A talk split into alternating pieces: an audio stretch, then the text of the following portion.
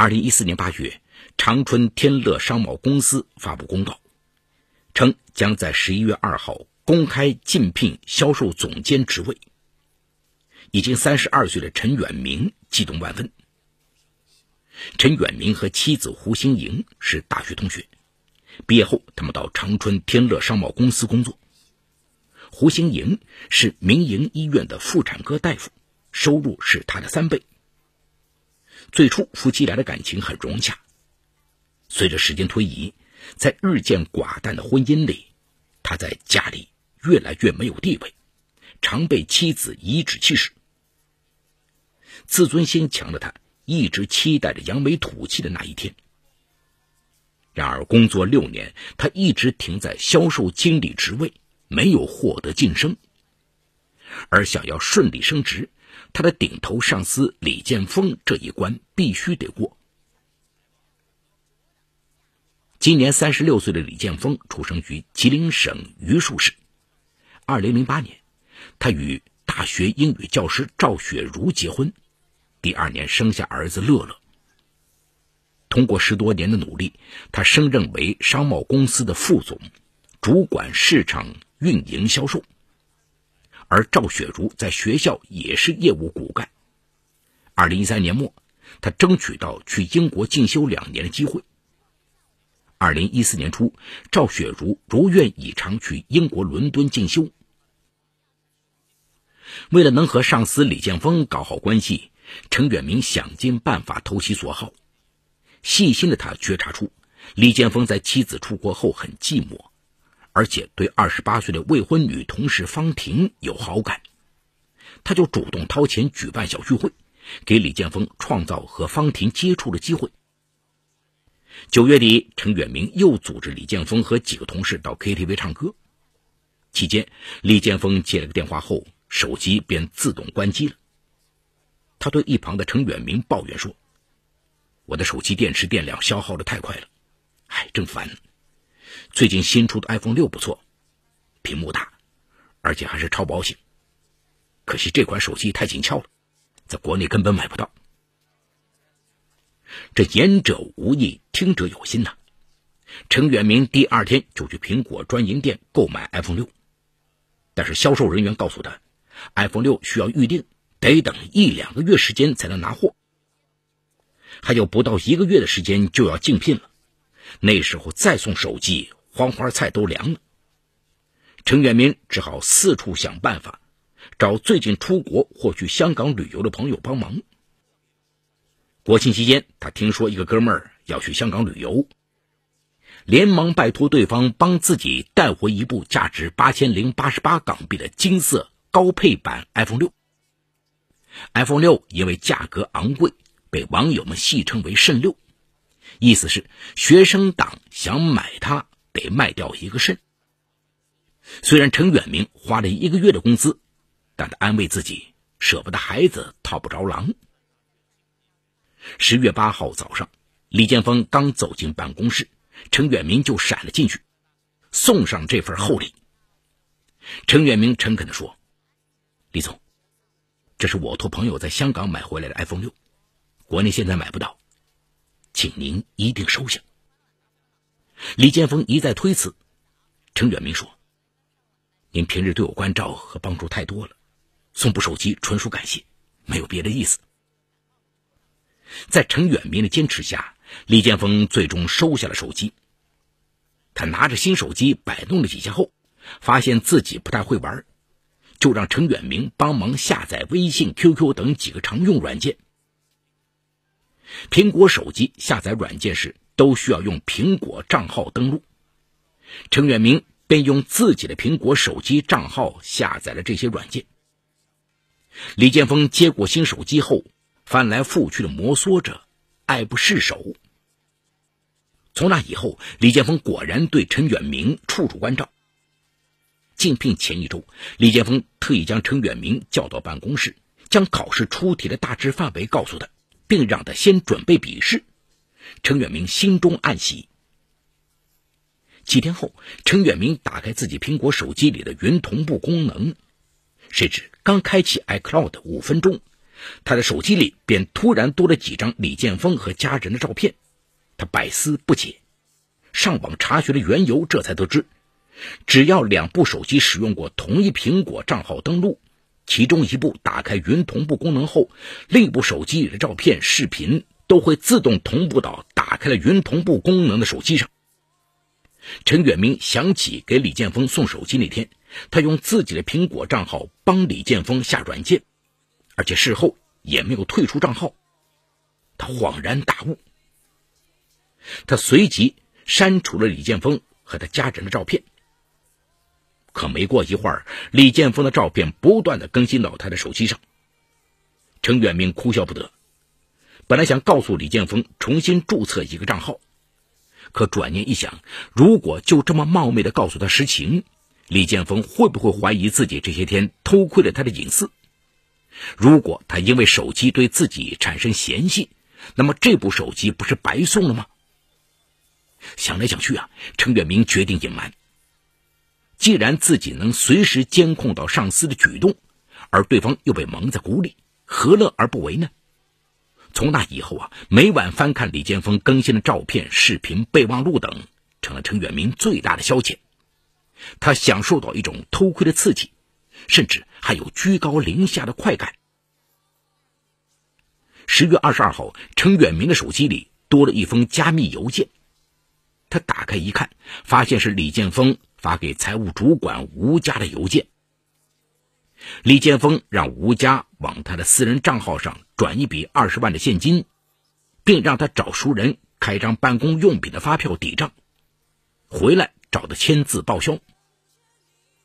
邮件结尾，李建峰还特意写上了“看后删除”几个字。这封邮件分明就是李建峰私吞公款的证据。陈远明看了之后，既兴奋又紧张。赶紧把这封邮件保存下来。十月二十五号晚上，程远明发现自己的苹果手机里多了一段视频。他打开一看，竟是一段激情视频。虽然录像不是十分清晰，可依然能看出男主角是李建峰，而女主角竟是同事方婷。两人抱在一起，疯狂的激情缠绵。这个意外的发现让陈远明无比震惊啊！原来李建峰与方婷早已不是他想象中的暧昧关系，而是已经成为了情人。根据视频显示的时间，两人是趁着午休到酒店开房。这段视频也被陈远明小心翼翼的保存了下来。十一月二号，公司开始竞聘，在十五个参与竞聘的中层干部中。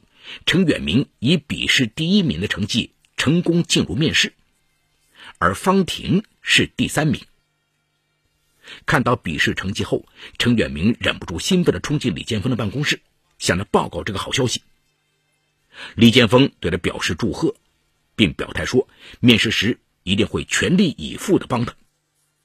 但他也提醒陈远明，面试不是由他一个人说了算，还得靠他自己好好发挥。然而，程远明已经被胜利冲昏了头脑，以为销售总监的职位尽在自己囊中。加上李建峰提醒他时面带微笑，语气也不那么严肃，他以为所谓的面试不过是走个过场而已，所以他没有像笔试时那样认真准备。这里有情与法的冲突。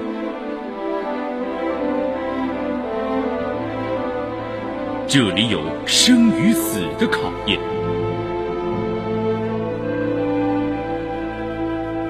这里有爱与恨的交织，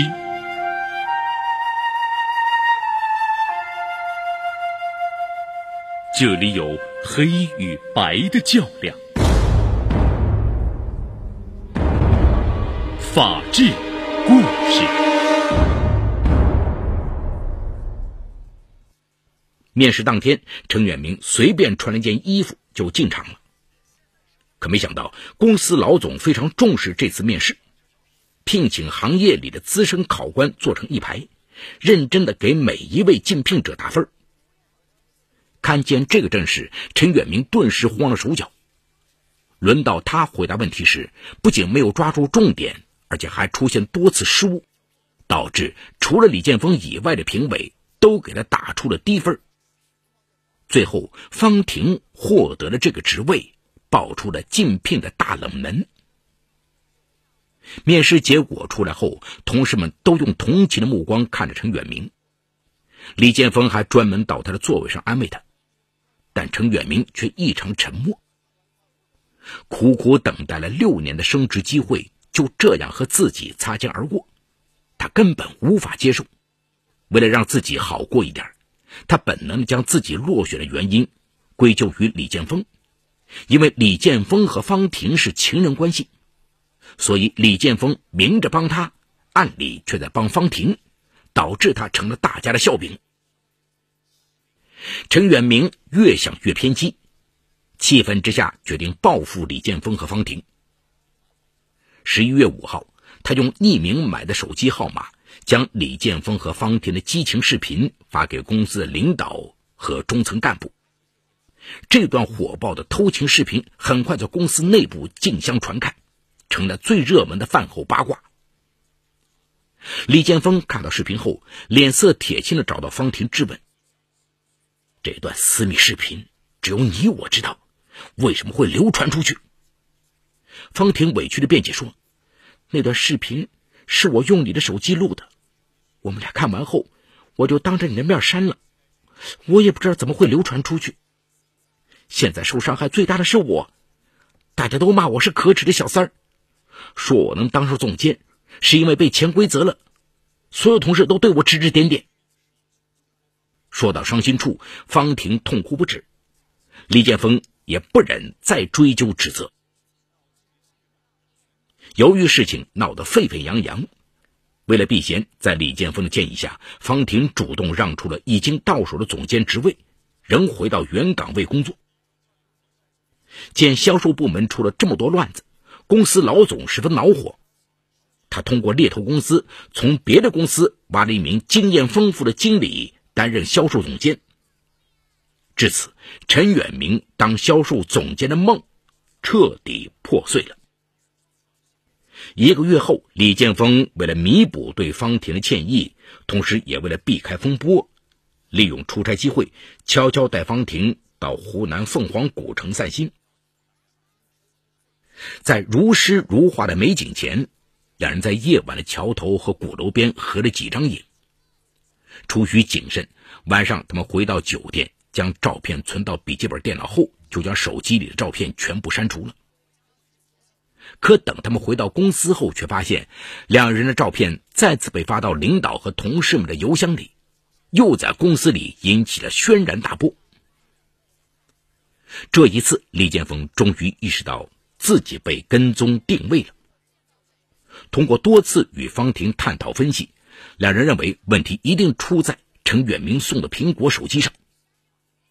李建峰到苹果公司的维修地点咨询了维修人员，对方告诉李建峰，只要使用同一个苹果账号登录，即使李建峰手里的邮件、照片等都被删除了，但另一部手机只要开启了云同步功能，仍会将他删除的这些东西备份保存。为了彻底解决这个问题，维修人员当场帮李建峰注册了一个新的苹果账号，避免被继续同步的风险。当晚，李建峰无比气愤地找到程远明质问：“我的照片、视频被散布，是不是你搞的鬼？”程远明坚称不是自己发的。李建峰也拿不出足够的证据，便找个理由到人事部告了一状。人事部通过研究，将程远明降为普通销售员。眼见自己送出昂贵的手机，不仅没得到回报，反而被降职降薪。陈远明心里极度失衡。接到降职通知的第二天，他冲进李建峰办公室说：“你这么对我，那我也不客气了。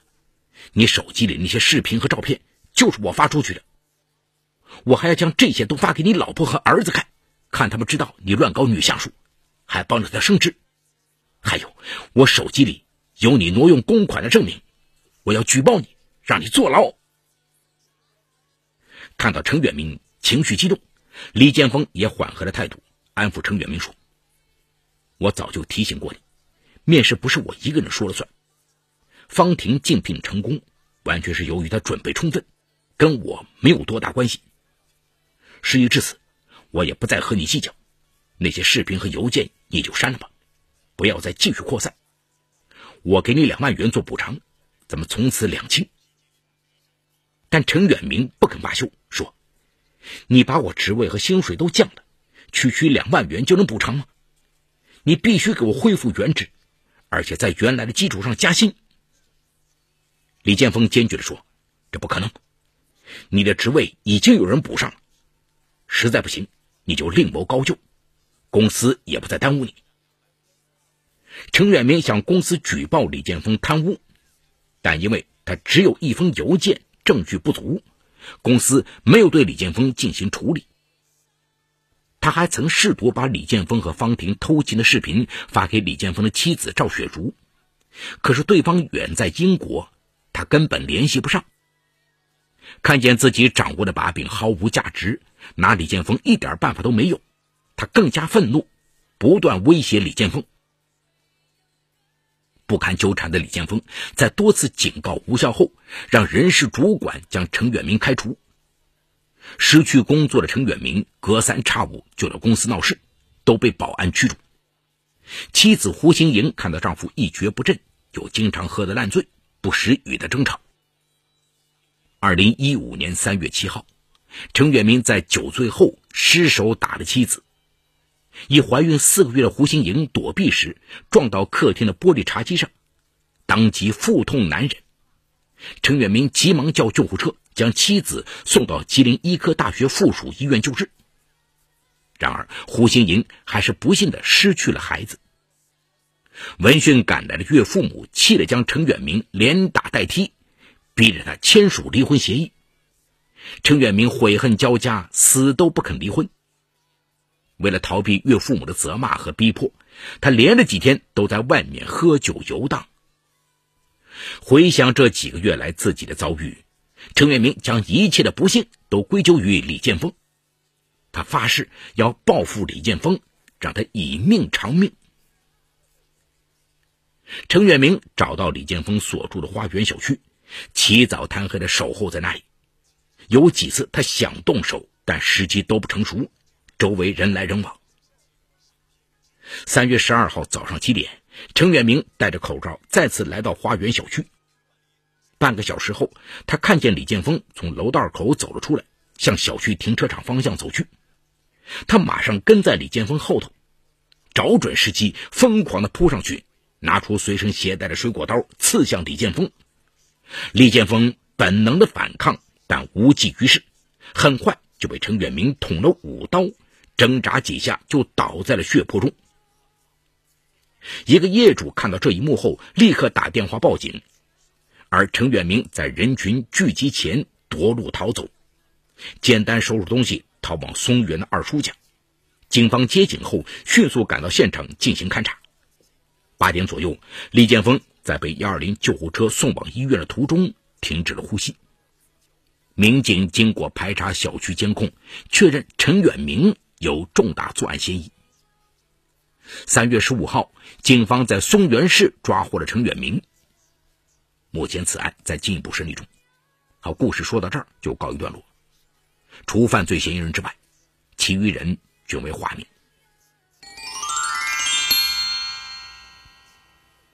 这个故事啊，让人不得不感叹：一念之差，一步之错，竟会造成如此严重的后果。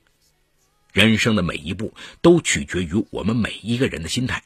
如果不能有良好的、积极的心态，很有可能会做出让自己后悔的抉择。本案中啊，还有几个法律问题需要向听众们解释。首先是陈远明拦截到了李建峰发给财务主管的邮件，似乎是李建峰私吞公款的证据。那么，为何事后公司却没有做出任何的处理呢？在刑事法律关系中，要证明一个犯罪行为的存在，需要相关的证据。一份已经被删除的邮件，即使被当时保存了下来，还需要有其他证据加以佐证。一份孤证不能起到完全证明的作用，所以这件事情后来就不了了之了。而且私吞公款的情况，应当有被害公司的报案，才能由公安机关予以立案。其次是李建峰与方婷的婚外情被程远明在公司内大肆传播，李建峰与方婷是不是可以采取法律手段呢？答案是否定的。民事法律和刑事法律都规定了诽谤的民事责任与法律责任，保护公民的权益。然而，诽谤的成立应当是传播的内容是不真实的，是不符合客观现实的。可惜，陈远明所传播的情况恰恰是客观事实，所以李建峰与方婷对此也无可奈何。陈远明在家中经济地位没有妻子高，试图通过这次升职机会改变现状。这本理所当然，然而他却把自己所有的心思都用在了如何讨好上司身上，却忽视了面试的重要性，最终导致名落孙山。